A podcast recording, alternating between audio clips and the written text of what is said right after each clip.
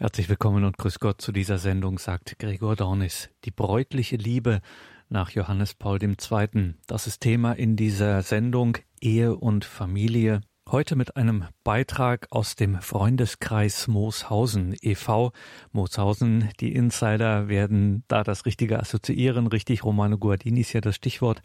In Mooshausen gibt es einen Freundeskreis, der sich regelmäßig trifft und beim Treffen im November 2019 durften auch wir das eine oder andere mitschneiden. Es ging um Wahrheit und es ging um Liebe. Die Vorsitzende des Freundeskreises Mooshausen, die Philosophin und Religionswissenschaftlerin Hanna-Barbara Gerl-Falkowitz hat dort die Theologie des Leibes nach Johannes Paul II. vorgestellt. Hanna-Barbara Gerl-Falkowitz war jahrelang an der TU Dresden, vergleichende Religionswissenschaftlerin und Religionsphilosophin. Derzeit leitet sie das Europäische Institut für Philosophie und Religion Euphrat in Heiligenkreuz in Österreich und das muss man sagen, Hanna-Barbara Gerl-Falkowitz gehört zu den profiliertesten katholischen Intellektuellen, die wir derzeit haben. Ihr Thema im November 2019 beim Freundeskreis Mooshausen war die bräutliche Liebe nach Johannes Paul II. Am 18. Mai dieses Jahres gedenkt ja die Kirche des 100. Geburtstages Johannes Pauls II. Also eine gute Gelegenheit, die Lehrverkündigung dieses Heiligen in Erinnerung zu rufen, insbesondere die nicht nur noch aktuelle, sondern angesichts unserer kulturellen Gegenwart immer aktueller werdende Theologie des Leibes die bräutliche Liebe nach Johannes Paul II. Professor Hanna-Barbara Gerl-Falkowitz. Ja, der bräutliche Leib, das ist eine äh, Ausdrucksweise, die Johannes Paul II., der heilige Papst, verwendet hat. Haben Sie sich mal beschäftigt mit der Theologie des Leibes? Zum Teil schon, teils, teils, ja, aber jetzt auch nicht so intensiv. Ich auch nicht, ja. Ich bin keine ausdrückliche Kennerin ich habe das Buch zu Hause, dieses sehr dicke Buch, also mit den Mittwochskatechesen. Also gut, nur für die, die es nicht wissen. Er hat am Mittwoch in diesen Katechesen, die ja heute immer noch stattfinden, bei den großen, ähm, wie nennen wir das denn, Audienzen am Petersplatz, versucht, etwas auszulegen, was ihm seit langem ein Anliegen war. Wir wissen ja, dass er mit Max Scheler in der Phänomenologie äh, gearbeitet hat, über Max Scheler besser gesagt, und Phänomenologie ist ja eine, eine wirklich potente Richtung innerhalb der heutigen Philosophie. Sie hat den Vorteil, dass sie zunächst mal nicht äh, dogmatisch kommen muss. Ja, nichts gegen Dogmen, aber sie, sie arbeitet nicht so. Das heißt, sie arbeitet im Hinsehen und versucht hier in, immer intensiver über Phänomenwahrnehmung etwas aufzuspannen. Wir haben das gestern so andeutend mal gemacht, wo Scheler dieses Auf-Hin beschrieben hat und wo wir bis in die Haltung des Menschen kamen, dass er also nicht mehr auf den vier Pfoten läuft und mit der Nase am Boden entlang schnuppert, aber dass das Aufrichten gleichzeitig, das ist einfach ein Phänomen, ihn natürlich in der, in der äh, Frontalaufrichtung verwundbar macht. Ne? Also ein Tier schützt ja diesen Bereich vollständig. Das ist übrigens der Bereich auch, wo die Sexualorgane liegen. Ja, die, die müssen ja geschützt werden. Wenn der Mensch das nicht tut, ja, wir haben also eine andere Art von äh, Zugang zur Wirklichkeit, den Kopf auch oben, die Nase verkümmert heller, äh, äh, ziemlich stark. Das heißt, mit, der, mit den Augen haben wir auch eine ganz andere Fernsicht. Wir haben eine Beherrschung der Ferne, dieses Tier normalerweise auch so mit Ausnahme des Adlers. Ja, jetzt kommen die Ausnahmen. Dafür können wir wieder andere Dinge nicht. Also das heißt, was sagt der eigentliche Leib über den Menschen aus? Und wieso haben wir diesen Leib, mit dem wir bestimmte Dinge anders, ganz anders angehen als ein Tier? Gleichzeitig haben wir verschiedene äh, Möglichkeiten, nicht, wir können nicht fliegen, wir können nicht schwimmen wie ein Fisch, etc. Und das heißt ja nicht nur, dass wir jetzt uns biologisch anschauen, sondern wir schauen uns vor allem auf die Frage an, was das an Rückwirkungen für unser Selbstverständnis hat. Ne? Also Phänomenwahrnehmung geht erstmal in die Auslegung dessen, was ist. Sehen, was ist, ist eine große Gnade. Johannes Paul hat einen Refrain in dieser Überlegung und der heißt erstaunlicherweise bräutlich. Das Buch, auf das ich mich beziehe, ihr könnt es auch mal schauen, im Internet gibt es sicher noch Die Erlösung des Leibes. Das finde ich einen interessanten Titel. Die Erlösung des Leibes und die Sakramentalität der Ehe. Da steht es ja, Katechesen 1981 bis 84. Ist rausgekommen in Schönstadt 1985. Das Buch hat einen kleinen Mangel in der Übersetzung, das habe ich mal moniert. Der Papst spricht Italienisch, damit hat er il corpo. Und das übersetzen die durchgängig mit Körper, mit ganz wenigen Stellen mit Leib. Und da liegt natürlich schon, schon der Hund begraben. Es tut mir leid. Man kann sowas nicht falsch übersetzen, ja. Die romanischen Sprachen haben nur Corpo und Englisch hat auch nur Body. Aber es ist ein gewaltiger Unterschied zwischen Körper und Leib im Deutschen und überhaupt in den äh, germanischen Sprachen und müsste dringend sogar geändert werden, weil wenn wir zur Kommunion hinzutreten, der Priester sagt nicht der Körper Christi, bitte, ja, das würde uns gar nicht einfallen. Leib hängt im Deutschen mit Leben und Liebe zusammen. Also die Wortwurzel LB ist eine ungemein potente Wurzel. Das heißt, der Leib ist immer schon der lebendige Leib. Da habe ich nicht hier den Leib und dann habe ich noch die Seele und dann habe ich noch was anderes, sondern Leib ist die Gesamtheit dieses Lebendigen. Zu meiner Lebendigkeit gehört Seele, zu meiner Lebendigkeit gehört Geist, Reflexion, dazu gehört auch Selbstdistanz, dazu gehört auch Selbsthabe, ja. Also ist, wenn ich jetzt einen Leichnam habe in der Mitte äh, oder hier liegend, würde man ihn nicht mehr als Leib bezeichnen, sondern dann wäre es tatsächlich der tote Körper. Das ist ein Usus des Sprechens, der für die Phänomenologie selbstverständlich wurde. Edith Stein hat ihn so verwendet, Husserl hat ihn so verwendet und Scheler genauso. Und die romanischen Sprachen das Englische haben das verstanden, versuchen jetzt den deutschen Ausdruck nachzumachen. Das heißt, im Englischen heißt es dann Living Body. Also mit Body weiß ich auch nichts. Das ist auch Body. Das ist auch ein Body. Alle dreidimensionalen Dinge sind Body. Ja. Äh, das heißt, ich fasse überhaupt nicht den Unterschied zwischen tot und lebendig. Und damit bin ich mit Corpo. Corpo ist nicht die, oder wie heißt es? Corpore, Corpore, Corpo heißt Corpus Christi, ja. Im Lateinischen gibt es es nicht anders. Aber da das Deutsche das ausdifferenziert hat, würde ich Sie bitten, wenn Sie diesen Text mal kaufen, streichen Sie überall das, das Thema Körper durch. Sonst kommen wir da gar nicht hin. Denn der, denn der Papst arbeitet ganz präzise über das, was Leib heißt. Übrigens hat er Scheler Deutsch gelesen. Also er wüsste es eigentlich, aber er kann natürlich jetzt nicht Deutsch reden. Das ist die Vorbemerkung. Und der sogenannte bräutliche Leib, das wäre überhaupt nie der bräutliche Körper. Man, man hört eigentlich schon, dass es scheppert, ja. Der bräutliche Körper. also nochmal, äh, Leib, Leben, Liebe, Lob gehört noch dazu. Was gehört noch dazu? Laben gehört auch noch dazu. Ja, also das schöne Wortspiel. In meinem Leibe lobe ich die Liebe, indem sie mich labt. Ja, also wir sind hier in einer enormen Potenz äh, des der deutschen Wortwurzel. Vielleicht nochmal ganz winzig dazu, auch weil Heidegger natürlich so arbeitet. Es gibt die romanischen Sprachen haben diese, diese Wurzelhaftigkeit nicht. Also warum sie sie nicht haben, ist eine andere Frage. Aber die germanischen Sprachen, vor allem eben die deutsche, arbeitet noch ganz, ganz stark aus dieser äh, klassischen ähm, Konsonantenverbindung. Ja, dann schiebe ich einen anderen Vokal dazwischen, aber das sind alles verwandte Momente. Und das heißt, ich entwickle aus einem einzigen Buchstaben, aus einem einzigen Konsonantensystem, kann ich bereits eine Reihe von Wörtern entwickeln und die sind alle miteinander verwandt. Ja, mit Corpo ist nichts verwandt, nichts. Dasselbe gilt in der Ausdrucksweise für Vorsilben, Präfixe und Suffixe. Sie können aus einem deutschen Wort 10, 15 Ableitungen machen. Vorhaben, anhaben, fehlt es mir schon, ich habe mir keins überlegt. Das heißt, Sie setzen ein anderes Suffix, äh, anderes, was habe ich, hab ich noch? Teilhaben. Teilhaben. Ähm, ja. Wunderbar, schön. Können wir, jetzt, können wir jetzt multiplizieren. Das heißt, das Wort haben kann in, in ganz vielen Brechungen plötzlich auftreten und überall ist das Thema haben drin, aber es hat immer eine andere Schattierung. Und das äh, schaffen sie nicht in den romanischen Sprachen, sie schaffen es auch da nicht. Das heißt, die Sprache hat hier eine Geschmeidigkeit. In vieler anderer Hinsicht äh, schwieriger, weil sie komplex ist, in der Grammatik wahnsinnig komplex. Aber die Geschmeidigkeit der Aussage, das heißt, in einem Wort haben Sie sofort Schattierungen drin, die, die mindestens fünf verschiedene Farben antönen, ja. Deswegen hat Anna Arendt immer gesagt, wenn sie Heidegger liest, versteht sie ihn nicht. Wenn sie ihn auf Englisch liest, versteht sie ihn weil das Englische vereinfacht ist enorm. Das Englische äh, darf das musikalisch sagen, äh, auf eine wenn Sie ein Instrument spielen, haben Sie die Untertöne drin mit. Ja, das Deutsche hat diese wahnsinnig vielen Untertöne.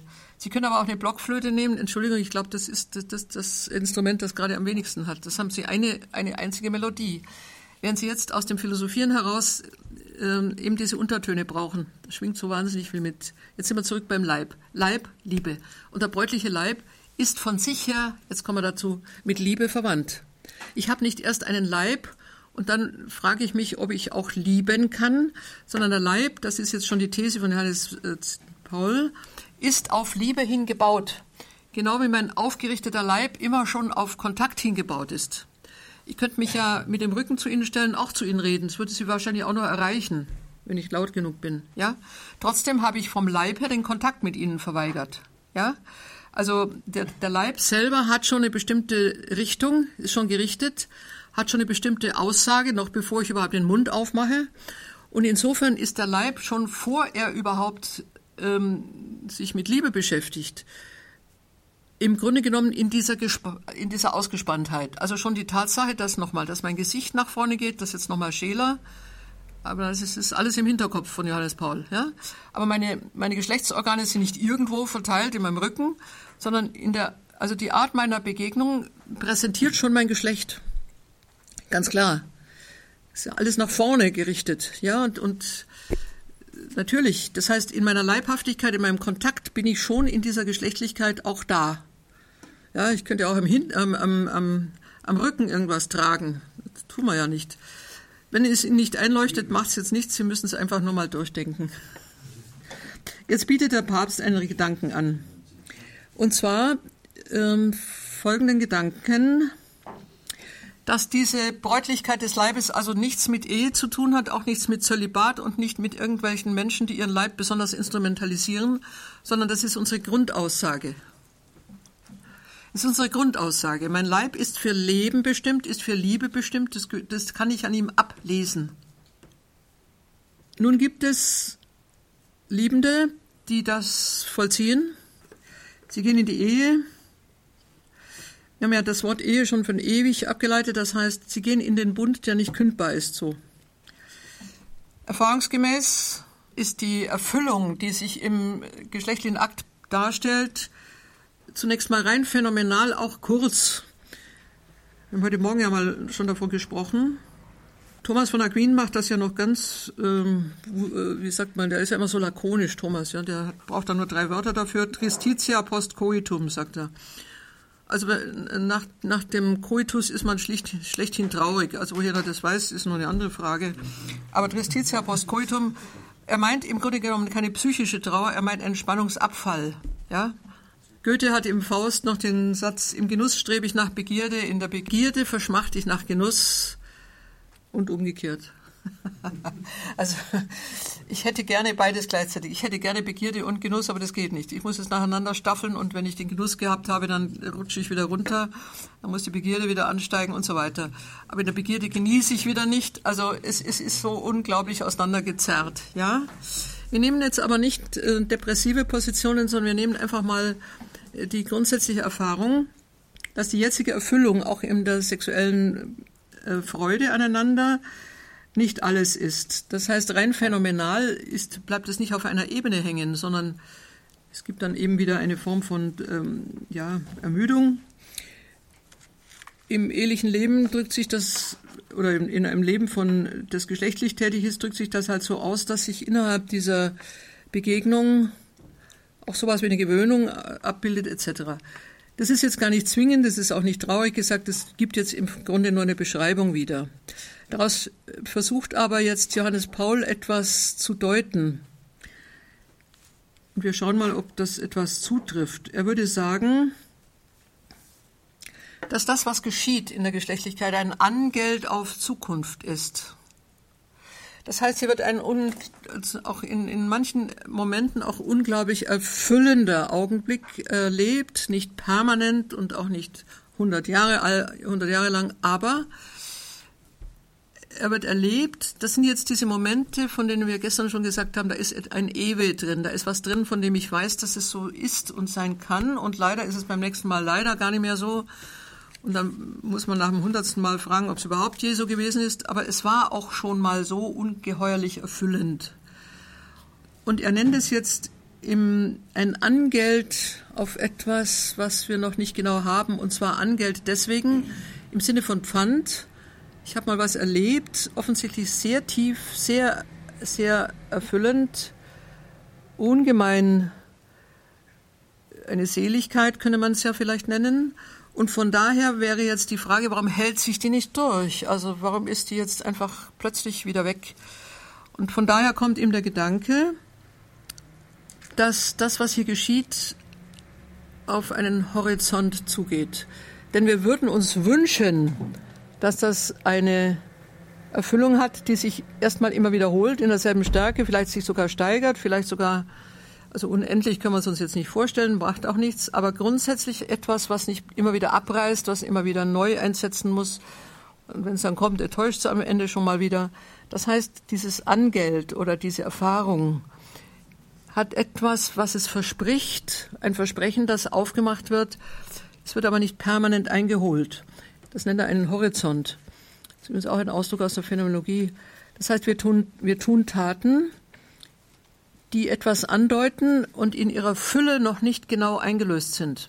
Horizont heißt aber, wir sind daraufhin unterwegs. Ja? Das ist ein wichtiger Ausdruck, der, hat, der kommt, kommt auf vieles zu. Sie können, ich bin jetzt gerade bei der Musik, weil mich das jetzt so beeindruckt. Ähm, man übt, übt, übt. Manchmal gelingt einem ein Klavierstück, dann geht es auch wieder total daneben. Aber lernen heißt, es steht im Horizont, dass es mir gelingen wird. Ja, sonst würde ich gar nicht, sonst würde ich gar nicht lernen. Das heißt, der Horizont ist Erfüllung, aber ich bin unterwegs und, und rudere mächtig. noch mehr, noch tiefer. Gibt es die ekstatische Selbstübersteigung unvergänglich, ohne auch leise Irritationen und ohne ernüchternde Abstürze? Fragezeichen. Gerade weil der Leib seine Beseligung erfährt, erfährt er auch den Wunsch nach Steigerung und nach Wiederholung. Beides ist aber nicht, ist nicht zwingend. Das heißt, äh, die, der Gedanke nun, es ist die Sehnsucht des Leibes selbst, der seine Grenze von sich aus nicht überwinden kann und so auf etwas verweist. Horizont heißt, es kommt ihm von anderswoher nochmal zu. Es muss noch was kommen. Der Leib allein reicht nicht, um das auszureizen. Er verweist auf ein Unendliches. Also wir leben ja in der Phase des Endlichen. Es hört einfach alles wieder auf, dann fängt es wieder an, etc. Aber der Leib in seiner Sehnsucht, in seiner unerfüllten Sehnsucht verweist auf etwas, was nicht endet. Das nennt er jetzt bräutlich. Ohne die Bräutlichkeit wäre die geschlechtliche Erfahrung äh, in dieser endlichen Zeit von einer Verwirklichung ausgeschlossen. Der einzelne Geschlechtsakt realisiert das nicht mal wirklich. Er realisiert es momenthaft, aber der Moment spricht dagegen. Alles, was sich nur sozusagen vorübergehend ereignet, erfüllt nicht das, was es eigentlich verspricht. Ich, ich nehme mal ein etwas einfaches Beispiel. Es fällt mir nur die Schokolade ein. Also dieses Bedürfnis nach etwas, was einen wirklich äh, sättigt und, und wunderbar und man möchte gar nicht aufhören, ja. Jetzt essen Sie mal drei Tafeln Schokolade nacheinander, dann wird es einem nur noch schlecht. Das heißt aber nicht, die Schokolade hat das Problem. Wir haben das Problem. Das heißt, dass die endliche Fassungskraft und die endliche, die Verdauung und alles das, was unser System ausmacht, einfach nicht in der Lage ist, so einen Zustand zu halten. Und das ist jetzt gemeint, dass in diesem momentanen Reiz etwas äh, versprochen wird, was auf Halt hinstrebt, auf Dauer, auf Ver Verunendlichung. Wir nennen das in der Regel Verwirklichung. In der Sprache des Evangeliums ist es Fülle. Johannes 10, 10 wir leben unser Leben sozusagen in, Ab, in Abschwächungen ansteigen, Abschwächungen ansteigen. Während Johannes 10,10, 10, äh, sie sollen Leben haben, sollen eine Fülle haben, soll ja heißen, dass es nicht beständig dazwischen drin wieder äh, Täler gibt, in denen man einfach aushungert, ja. Dann schmeckt es natürlich auch wieder. Aber gibt es eine Fülle, die nicht ermattet? Gibt es eine Fülle, die nicht ähm, zurückfällt? Gibt es etwas, was mich, verstehen Sie, nicht in der Langeweile des, des Genusses lässt, sondern wo im Beispiel von Faust jetzt Genuss und Begierde in gewissem Sinne so zusammengebaut sind, dass sie wirklich einander suchen und brauchen und auch da sind. Fülle ist ja nicht ein Zustand des beständigen Gleichgewichts, sondern es ist im Grunde genommen gerade so, dass, dass dieses Ersehnte oder Selige, was man wünscht, gerade so kommt, dass es immer wieder, immer wieder genossen wird. Aber ich, ich muss es nicht krampfhaft suchen und ich muss auch nicht danach ich muss auch nicht in depressive Phasen abstoßen, um langsam wieder zu merken, was Glück ist. Ja, das ist ja das, was wir so peinlich haben. Das heißt, das nehme ich mal einen anderen Ausdruck. Kommt dann gleich auf den unverhärteten bräutlichen Leib, der ist nämlich genau dasselbe. Aber es gibt noch eine Reflexion auf die Gegenwart, das ist jetzt schon auch die Postmoderne. Der Augenblick, wo das Diesseits, also die jetzige phasenhafte Erfüllung und der jetzige phasenhafte Absturz undurchdringlich wird, also wo eine Gesellschaft nur aus dem Diesseits lebt, verführt sie dazu, dass das Unvollständige als unbedingt und, und endgültig ausgegeben wird und dann natürlich von der Enttäuschung her formuliert wird. Ja? Also der Augenblick, wo ich nicht mehr auf Horizont hingehe, kann ich nur sagen, Sexualität ist auch eine Täuschung. Ja? Ich habe so eine Illusion einer Erfüllung, ähm, erfahrungsmäßig hinterher muss ich mich gleich zum Arzt begeben, wenn es ganz schlimm wird. Brauche schon wieder eine Therapie. Das heißt, das, das Endliche selber kann dann auch verachtet werden, weil es solche Genüsse anbietet und wenn sich hinterher herausstellt, dass die einfach nicht halten, dann hat die Endlichkeit ihre eigene ähm, negative Konnotation. Deswegen gibt es in jeder übersexualisierten Gesellschaft natürlich auch die Verachtung des Sex, also im Sinne der, es wird etwas versprochen und wird schlechthin gar nicht, gar nicht eingehalten. Es, es gibt gar keinen Horizont, auf den hin das geht. Das ist eine eigenartige Selbstbestrafung. Ein Kollege in Graz, Peter Strasser, den ich sehr schätze, der im Surkamp Verlag auch verlegt, Journal der letzten Dinge, hat mal geschrieben, wenn die Gehäuse des Diesseits undurchdringlich werden, verführen sie dazu, das Unvollständige als endgültig und verächtlich auszugeben. Ich lese nochmal. Wenn die Gehäuse des Diesseits undurchdringlich werden, wenn es keinen Horizont gibt, auf hin, dann verführen sie dazu, das Unvollständige als endgültig und verächtlich auszugeben.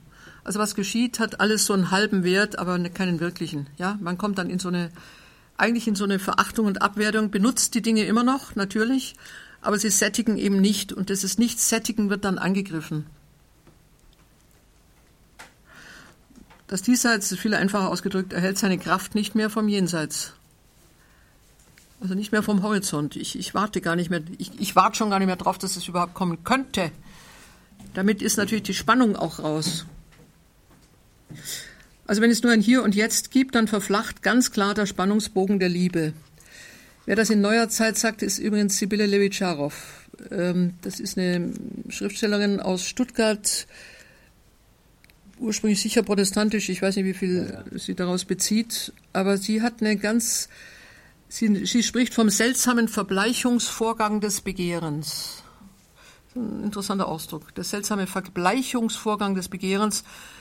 Ähm, und zwar gerade in einer übersexualisierten Gesellschaft, die sich sozusagen des Sex als eine, einer Ware bedient, verbleicht deswegen, weil das beständig zum, zur Verfügung stehende dann gar nicht einholt, was es eigentlich, oder es präsentiert gar nicht mehr, was es eigentlich verspricht. Ja.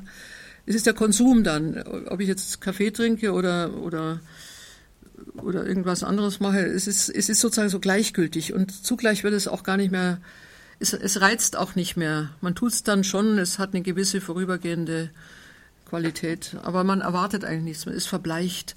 Und das beobachtet sie insofern sehr interessant. Sie findet es sehr interessant, als die Freigabe der Sexualität in unserer Gesellschaft ja eigentlich versprochen hat, dass es ein, eine unendlich große Beglückung und ein immer neues Aufschwingen geben könnte. Im Gegenteil geht ja der Spannungsbogen elementar nach unten. Zur Ergänzung noch, es gibt heute eine Gruppe, übrigens überwiegend junger Männer, die sich als asexuell bezeichnen. Das hat noch nicht ein, äh, Eingang gefunden in die äh, Identitätspapiere, da sind wir mittlerweile bei divers, aber noch nicht bei asexuell. Vollständig gesund, auch nicht, auch nicht depressiv, aber die sagen, es interessiert uns nicht mehr. Es ist überwiegend Männer. Die Neue Zürcher hat da intensiv darüber berichtet äh, Sigusch hat darüber geschrieben, ist ein Sexualforscher. Der sagt, das kann man eigentlich schlecht erklären, weil die, die physiologische Reaktion ist da, aber es, ist, es, es interessiert einfach nicht mehr. Er führt es eigentlich auf ein Überangebot zurück. Ja. Es ist also nochmal Übersättigung. Und die sagen dann, machen wir es nicht, dann ist es, ist es genauso gut wie vorher. Es fehlt uns eigentlich auch nichts. Jetzt zurück. Dieser bräutliche Leib, und das ist nochmal Johannes Paul, sagt, dass in der Weise des Verzichts auf jetzt eine unmittelbare Begegnung mit dem anderen Geschlecht natürlich eine Unerfülltheit liegt. Da brauchen wir uns überhaupt nicht drüber unterhalten. Ist nicht einfach nur schön. sondern da liegt ein Verzicht drin und der schneidet wörtlich ins eigene Fleisch. Und ich darf gerade noch einen Satz von Hans Urs von Balthasar vorlesen, weil das auch sehr schön ist. Balthasar, der selber auch Priester war. Der empfindliche Verzicht im Zölibat, das schreibt er in, äh, ach so, katholisch, Aspekte des Mysteriums, schreibt er folgendes. Immer von neuem hat der geistige Entschluss, in den rebellischen Körper abzusteigen, sich neu zu inkarnieren. Tag für Tag und Jahr um Jahr muss sich die Entscheidung zu Christus, dem Jungfräulichen, zur ebenfalls jungfräulichen und deshalb mütterlichen Kirche, als stärker erweisen denn die plausibelsten Einwände des sinnlich verfassten Menschen. Wahrlich eine Nachfolge Christi im Akt der Inkarnation und darin auch eine Nachfolge der niedrigen Magd, die bis in ihre ungeistigsten Fähigkeiten hinein verfügbar und durch Gott fruchtbar ist. Und das Gesetzhafte daran, dass man diesen Entschluss zur Nachfolge ähnlich unwiderruflich machen durfte, gesperrt gedruckt, ähnlich unwiderruflich machen durfte, wie der Entschluss des Sohnes zur Inkarnation unwiderruflich blieb. Sondergedanke, das heißt Inkarnation hier auf eine eigenartige Weise gelesen, das heißt, es muss etwas Fleisch werden, ja. Vom Fleisch her sind wir sexuelle Wesen.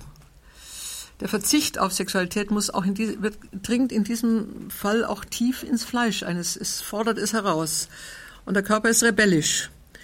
Hier gibt es natürlich einen Widerstand, ja.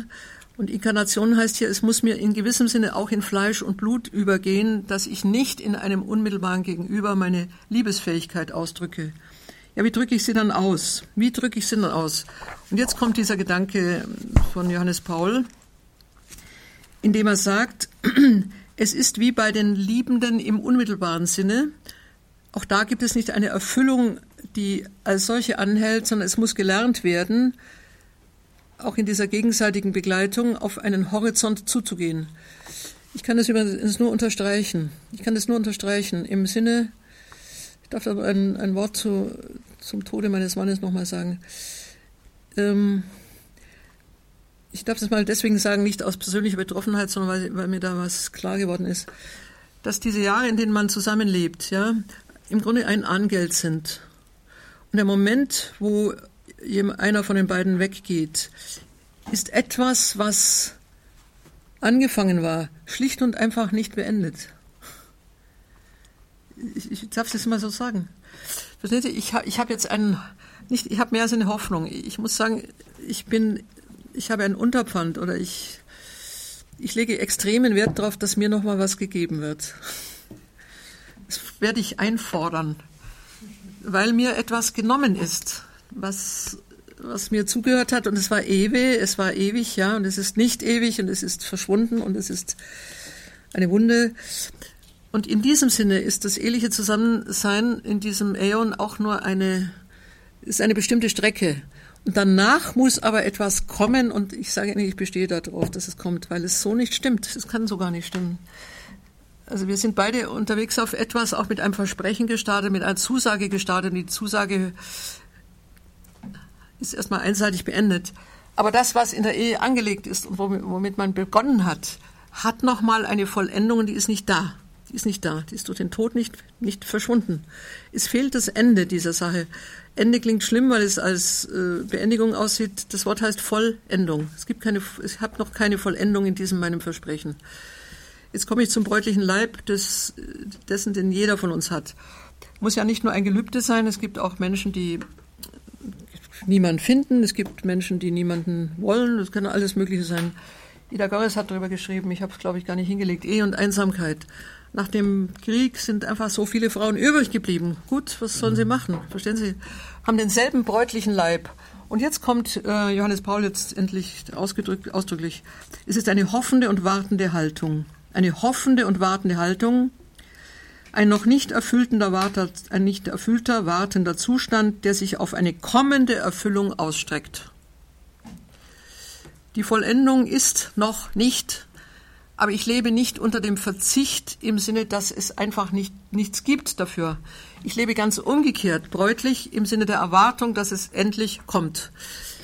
Endlich ist falsch, dass es unendlich kommt, in diesem Sinne nach einer Todesgrenze. Das heißt, ähm, die Sprache des Leibes spricht von einer Beseligung, sie spricht auch für den, äh, für den, vom Unverheirateten von einer Beseligung. Sie spricht aber auch in der Weise davon, dass es eine Selbstübersteigung über den jetzigen unerfüllten Zustand geben muss. Warum wäre ich denn sonst ausgestattet mit all diesen Mitteln? Ja? Warum empfinde ich denn meinen Leib als einen, der sich sehnt? Warum? Weil es auf der anderen Seite genau diese, oder weil es in einer, in einem Horizont gesehen genau diese Erfüllung gibt. Insofern ist unser, unser ganzes Dasein auch bräutlich. Es bezieht sich nicht nur auf die Sexualität, bezieht sich auch auf das, was mein Ehepartner nicht einlösen kann, ich für ihn nicht einlöse, was die Gemeinde für den Priester nicht einlöst, was die Freunde untereinander nicht einlösen. Ne? Die Freundinnen, wir, wir haben viel miteinander zu tun und vieles an uns ist schön und vieles wird gar nicht beantwortet. Äh, Kierkegaard, der nicht geheiratet hat und ähm, eine Verlobung wieder gelöst hat und mit 43 Jahren starb. Kierkegaard hält sich für unwürdig, überhaupt eine Verbindung einzugehen. Er hatte als junger Mann mal ein Bordell besucht, das hat ihn ein Leben lang bedrängt und das konnte er Regine Olsen nicht sagen und dann hat er die Verlobung aufgelöst, weil er es ihr nicht sagen wollte. Warum ich das erzähle, ist, weil Kierkegaard gesagt hat, das, was ich da, was ich an Regine gesehen habe, ist trotzdem gültig ich kann es jetzt nicht leben, ja. Ich habe das, also in seinen Augen hat er das selber versaut, weil er, er kommt aus diesem 19. Jahrhundert, in dem die Brüderie ja bestimmte Dinge einfach hin für, für solche Todsünden erklärt, dass man überhaupt nicht mehr rauskommt. Beichte kennt er nicht. Aber diese wahnsinnige Hemmung, die er dann hat, mit einer jungen, unbescholtenen Frau eine Verlobung und Ehe einzugehen, hat ihn gehindert, gewissermaßen sein Leben nochmal zu leben. Aber er hat nie verzichtet darauf zu sagen, es wird aber trotzdem kommen. Jetzt nicht, später. Ja, und Kierkegaard ist aus diesem Grunde so der große Homo religiosus geworden. Ja, er weiß, dass dieses Äon es nicht bringt. Er, er hat, wird Regine auch nicht mehr fragen danach. Aber sie gehört ihm trotzdem. Und dieses und trotzdem, das ist Kierkegaard. Das ist der Christ. Und trotzdem, ich habe es jetzt nicht.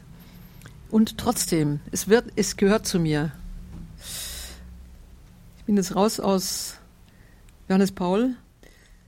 Ich füge noch hinzu, dass Johannes Paul hier eine Interpretation noch hinzufügt, nämlich die, das eigenartige Wort Jesu von den Engeln im Himmel, die nicht heiraten.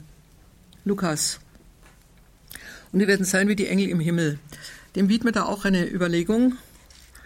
Das klingt ja auf den ersten, Tisch, äh, ersten Blick wieder mal enttäuschend, ja. Also ich, ich meine, die, wenn die Erfüllung darin besteht, dass wir in diesem Sinne jetzt nicht die Erfüllung haben, die wir uns heute hier vorstellen können und die natürlich auch unglaublich schön wäre, wenn sie denn endlich gelingt und dann geht es wieder nicht.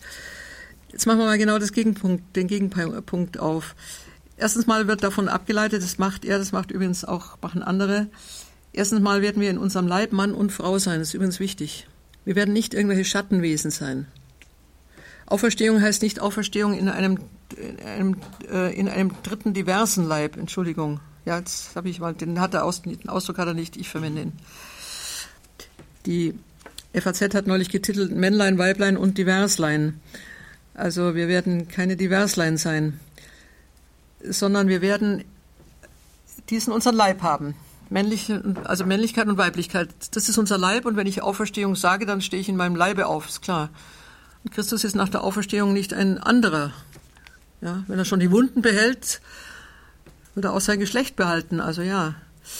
Ähm, und der Papst folgert nun weiter, dass dieses Zusammensein dann aber offensichtlich nicht diesen Sexualakt in, inkludiert, den wir heute haben, oder der das ist.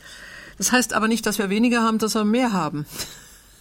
Das heißt, wir werden uns als Mann und Frau begegnen und wir werden deswegen nicht ähm, neutral aufeinandertreffen und irgendwelche Gespräche führen können, hoffentlich auch, sondern dass in dieser Leiblichkeit nach wie vor etwas stattfindet wie Erfüllung, aber nicht im Sinne dieses Sexualaktes. Vielmehr, es wird ein Verstehen geben, ein Austauschen, ein Zueinandergehören. Man gehört ja nicht allen dann gleichzeitig an. Verstehen Sie, das ist also absurde Vorstellung, dass ich, wenn ich oben die, meine Freunde treffe, ich allen gleichmäßig verbunden bin. Im Übrigen werde ich hoffentlich viele treffen, die ich noch gar nicht kenne, über die ich auch gearbeitet habe, Edith Stein zum Beispiel. Oder John Henry Newman. Aber dass es, jetzt nochmal Johannes Paul, dass es eine Intensität der Beziehung gibt, also zu denen, die man besonders geliebt hat, eine besondere Intensität. Und die entbehrt jetzt ähm, der, des, des Unvollständigen dessen, was wir heute mit Sexualität äh, verbinden. Das heißt, sie erfüllt das Versprechen, das die Sexualität geleistet hat. Wir werden also nicht weniger haben. Wir werden es auf eine Weise haben, die wir uns nicht vorstellen können und die offensichtlich nicht eine, eine leibliche Durchdringung bedeuten, weiß ich jetzt, also darüber schreibt er jetzt nicht weiter. Aber wir werden die Erfüllung, die sich hier andeutet, haben. Ja? Und zwar mit denen, die wir geliebt haben, in dieser Weise der, der endlich eingelösten Liebe. Dazu wird dann auch noch Freundschaft, alles Mögliche, ja? Also das brauchen wir jetzt nicht ausmalen. Aber das Sein wie die Engel im Himmel heißt nicht Abwesenheit von Liebe. Das wäre ja absurd. Es heißt eine Verdichtung, eine Steigerung und ein endgültiges äh, in, in, in Beziehung treten, was heute immer nur bruchstückhaft geht. Ende. Das heißt, wir haben nicht eine geschäftsmäßig klingende Partnerschaft. Das Wort Partner ist auch etwas, was ich im Umgang mit Gott vermeiden würde, muss ich sagen. Das ist zu geschäftsmäßig. Das ist sehr korrekt und, und, und also ein, ein so wahnsinnig korrektes Verhalten zwischen Partnern und Partnern. Also ich weiß schon, was gemeint ist, aber das geht nicht. Das heißt, wenn wir sein werden wie die Engel im Himmel, werden wir nicht Partner sein. Es ist eine Form des Eros, die nicht von der leiblichen Beziehung ausgeht, aber von der beiderseitigen Anziehung. Und näher hin, jetzt nochmal ganz genau, von einer erweckten Anziehung auf ein gemeinsames Ziel hin. Und ein Dritter hat sie erweckt, nämlich Gott selber hat uns in diese Beziehung gesetzt tut er ja schon im Sakrament, ganz klar. Der dritte zwischen uns beiden. Und in diesem Sinne ist der bräutliche Leib ein Versprechen, ein Angeld, eine, ein Vorausweisen auf eine unglaubliche Beflügelung der Liebe, die wir hier nicht erreichen.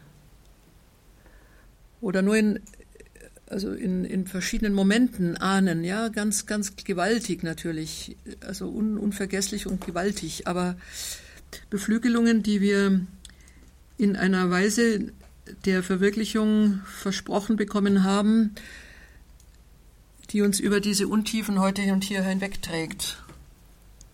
Ist verstanden worden, dass die tatsächlich von der Leibhaftigkeit ausgeht. Ja, es ist also nicht einfach nur ein theologischer Akzent, sondern es geht tatsächlich aus von der Beobachtung phänomenologisch, wie wir, wie wir leibhaft angelegt sind. Und dass diese Anlage mehr ist als eine sozusagen evolutionäre Entwicklung, die halt irgendwo sich weiterentwickelt hat, sondern dass der Leib hier meine, meine Sprache ausdrückt, die Sprache dieser Beziehung, die Sprache der Erfüllung und die Sprache heute leider auch der nicht, nicht gelingenden Erfüllung. So viel zum bräutlichen Leib.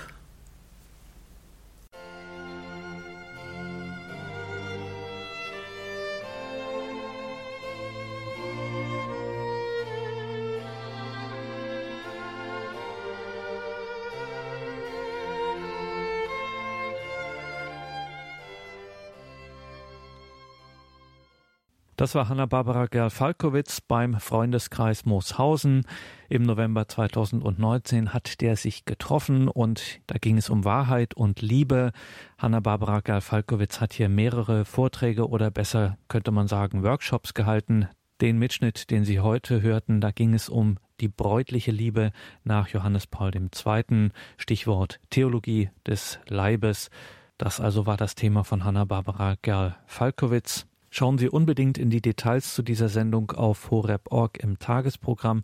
Dort finden Sie einen Hinweis auf den Freundeskreis Mooshausen und natürlich auch auf den Online-Auftritt von Hanna-Barbara Gerl-Falkowitz beim Europäischen Institut für Philosophie und Religion Euphrat in Heiligenkreuz in Österreich. Hier folgt jetzt um 20.30 Uhr die Sendereihe Credo. Wir bleiben beim Thema Beziehung und Liebe. Wir hören Professor Helmut Moll. Prälat Helmut Moll ist einer der großen Hagiographen der Kirche, also jemand, der sich mit Heiligen und vor allen Dingen auch Heiligsprechungen auskennt. Er war zu Gast bei der Theologischen Sommerakademie 2019 und sprach dort über heilige Ehepaare, Vorbilder für gebrochene Biografien von heute. Mein Name ist Gregor Dornis. Ich wünsche Ihnen viel Freude hier im Programm bei Radio Horeb.